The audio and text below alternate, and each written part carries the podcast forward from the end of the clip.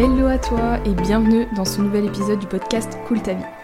Aujourd'hui, je te retrouve pour un épisode peut-être assez court, on verra, mais plutôt pratico-pratique, où je vais euh, traiter cette remarque que j'ai énormément entendue à travers mes clientes et les nombreuses interviews aussi que j'ai pu mener auparavant, qui est j'ai toujours mille idées à la minute, des nouveaux projets qui pop, mais je ne peux pas tout faire, je ne sais pas prioriser ni comment savoir euh, si je fais le bon choix.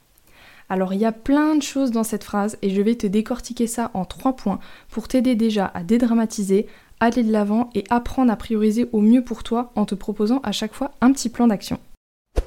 Déjà, petit 1, avoir plein d'idées, c'est génial et c'est plutôt hyper bon signe. Ça signifie que tu es plutôt bien dans tes basques et dans ton taf, donc on va clairement pas cracher là-dessus. Si c'est ton cas, je t'invite vraiment à tenir un tableau très simple sur Notion par exemple ou dans ton agenda, peu importe, où tu notes tout simplement ces idées. Ça te permettra de ne pas les oublier et de te libérer beaucoup de charge mentale.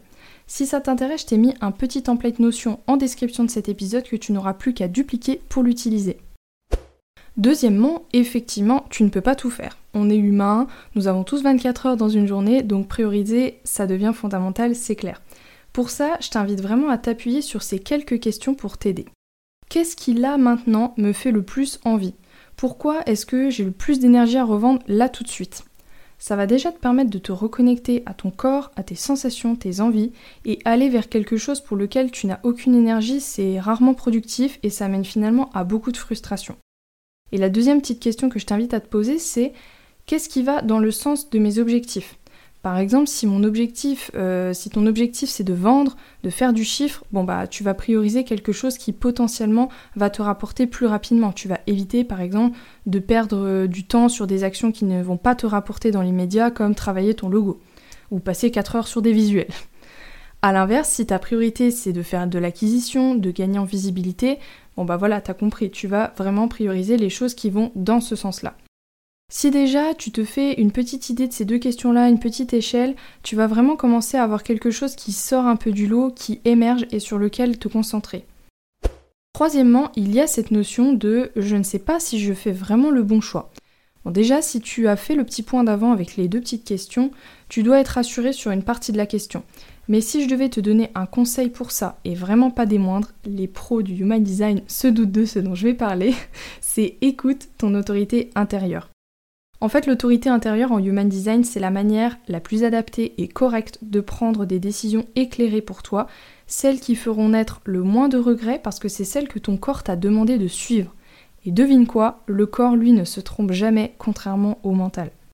Je vais te faire un petit topo des autorités en Human Design car il y a en réalité sept manières de prendre ces décisions. Avant ça, si tu n'as pas encore édité ta carte, euh, je t'invite à le faire pour découvrir ton autorité. Tu trouveras également un lien dans la description du podcast pour aller le faire. C'est 100% gratuit et tu as juste besoin de tes coordonnées de naissance, date, heure et lieu précis. C'est parti donc pour les autorités, je te les présente dans l'ordre de la plus fréquente à la moins fréquente. Premièrement, on a l'autorité émotionnelle, c'est celle qui concerne 50% de la population. Cette autorité, elle fait de toi quelqu'un qui surfe continuellement sur une vague d'émotions. C'est une sorte de chimie intérieure qui existe en toi et qui te fait tantôt passer par des hauts, tantôt par des bas, sans réelle raison rationnelle, j'entends. La règle d'or pour toi, c'est de ne pas prendre des décisions hâtives. Quand tu es dans le haut de ta vague, tout peut te sembler hyper cool et tu peux avoir tendance à dire ok à beaucoup de choses pour lesquelles tu peux peut-être regretter ensuite. Et à l'inverse, quand tu es en bas de vague, tu peux avoir tendance à refouler des opportunités qui finalement t'auraient intéressé. Donc vraiment tout l'enjeu, il se trouve dans le fait de patienter au moins une nuit pour prendre des décisions et aller jusque trois nuits pour les plus grandes. En fait, plus la décision est importante, plus le fait d'attendre t'apportera de la clarté émotionnelle parce que tu finiras par arriver à une phase de stabilisation, si on peut dire, qui te permet de décider en évitant tout regret ensuite. L'autorité sacrale, c'est la deuxième plus fréquente, qui concernera ici uniquement les types générateurs et générateurs manifesteurs. Le sacral, c'est un peu ta boussole interne qui t'indique si oui ou non tu as l'énergie et l'envie pour faire telle ou telle chose. Le sacral, c'est primitif et c'est simple sur le papier parce que c'est oui ou c'est non. C'est pas peut-être, on verra, à condition de. Non, c'est vraiment oui ou non. L'objectif avec cette autorité, c'est d'apprendre à être attentif à ces réponses instinctives que te donne ton corps. En fait, un oui sacral, ça peut se traduire par une montée d'énergie dans le corps qui part du bas du ventre, une sensation d'ouverture, d'expansion, des expressions faciales aussi avec les yeux qui s'écarquillent, un mouvement vers l'avant. Le sacral, c'est vraiment très très expressif. A l'inverse, un non, ça va être une sensation lourde dans le ventre, une sensation de fermeture, un mouvement de recul, des sons du genre hum. Enfin, voilà, encore une fois, c'est très expressif et c'est à ça qu'il faut vraiment prêter attention quand tu prends une décision. En troisième, on a l'autorité splénique, ou autrement dit l'autorité intuitive. En général, c'est quelque chose qui est assez simple à comprendre parce qu'on en parle beaucoup, de prendre ses décisions à l'intuition, bien que pour autant, c'est pas toujours simple parce que tout l'enjeu de l'intuition, c'est qu'elle est ancrée dans le moment présent et elle s'exprime généralement qu'une seule fois. Donc si tu loupes l'info ou que le mental prend vite le dessus, c'est compliqué de revenir en arrière. Ici, contrairement au sacral, ça va pas se manifester aussi clairement par des sensations, des sons. Vraiment, c'est une petite résonance en toi qui te donne tes réponses. Pour toi, l'enjeu se trouve vraiment dans le fait de développer la confiance en ton intuition et t'y reconnecter si c'est quelque chose que tu n'as pas forcément eu l'habitude de faire. Attention également à différencier l'intuition du mental, parce qu'il peut vraiment très très vite prendre le dessus. Essaye toujours de te référer au tout tout tout premier ressenti que tu as eu, parce que c'était sûrement la fameuse réponse intuitive. En quatrième, qui devient plus rare, c'est l'autorité du cœur. Avec cette autorité, ce qui compte vraiment, c'est de t'aligner à ce qui te motive. Pose-toi vraiment cette question quand tu as une décision à prendre. Est-ce que je suis motivé pour faire ça? Est-ce que ça monte en moi? Le centre du cœur, il est vraiment régi par la motivation et la volonté. C'est un vrai moteur qui pulse à ça. Pour cette autorité, on peut distinguer deux variantes parce qu'il se peut que ton centre du cœur, qui est un petit triangle rouge sur ton schéma, soit directement lié au centre G. Le centre G, c'est un losange jaune. En l'occurrence, cette motivation, elle va vraiment être connectée à ton toit profond. Tes décisions ont besoin d'avoir vraiment beaucoup de sens et tu as besoin de t'y reconnaître. Elles s'expriment généralement assez automatiquement et verbalement. L'autre possibilité, c'est que ton centre du cœur soit lié au centre de la gorge, qui est un carré marron juste au-dessus du cœur. Et ici, les réponses vont s'exprimer par des actions physiques. La motivation, en fait, va se mêler à des mouvements et du physique quand tu rends une décision. Par exemple, peut-être que tu te rapproches des gens quand euh, quelque chose t'appelle, euh, que tu as tendance à faire des gestes qui traduisent de ta motivation à faire certaines choses. En cinquième, on a l'autorité projetée du soi qui nécessite de t'aligner vraiment à ton toi profond et ton identité pour prendre tes décisions. Demande-toi à chaque fois qu'est-ce qui me satisfait là? Qu'est-ce qui correspond à qui je suis?